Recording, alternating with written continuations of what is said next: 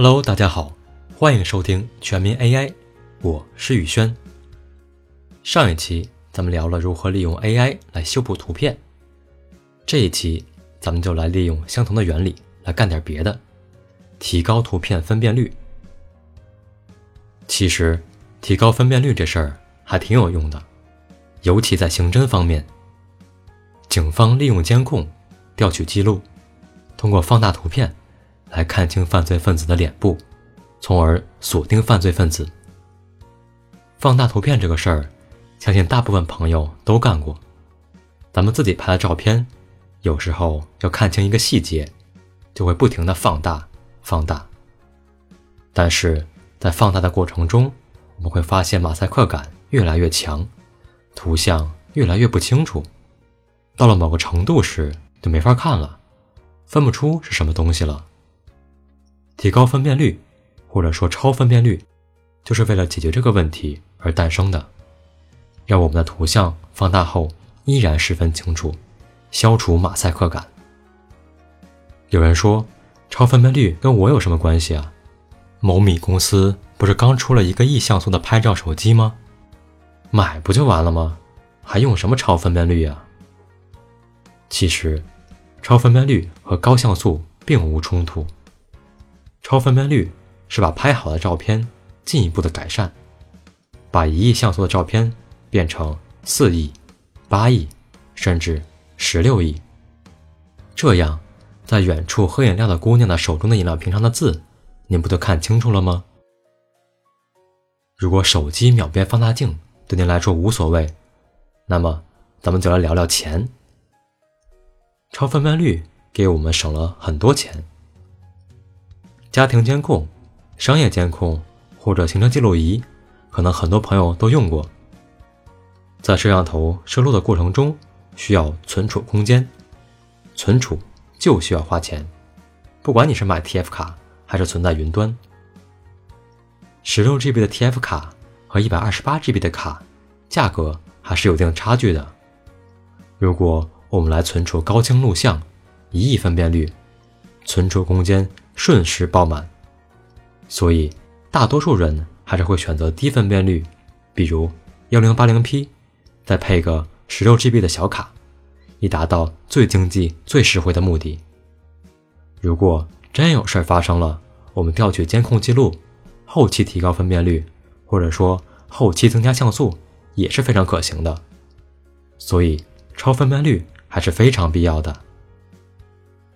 在深度学习大爆发之前，提高分辨率一直在做，但是效果一般。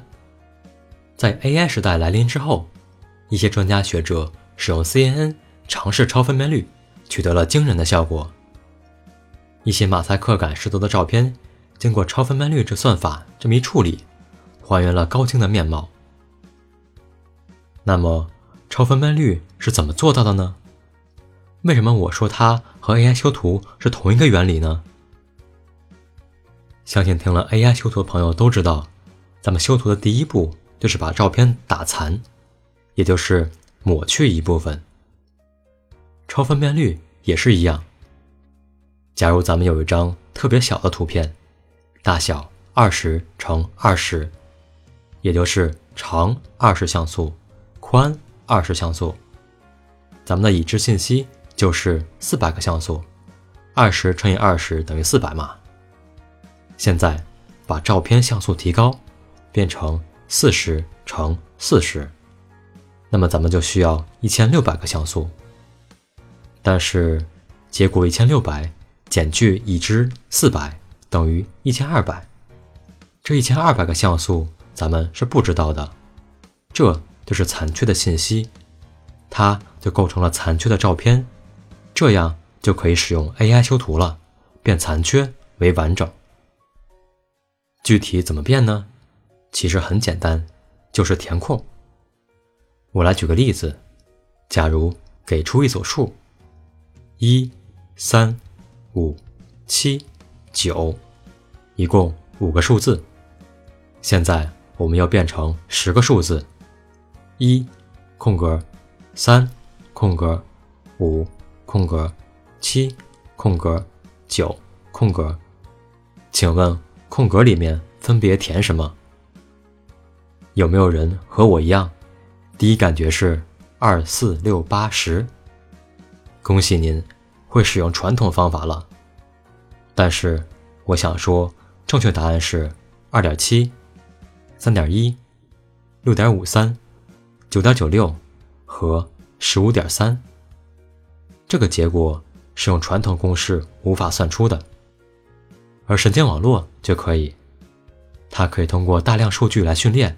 来找出正确答案，因此，经过 AI 处理的超分辨率照片会更接近于真实。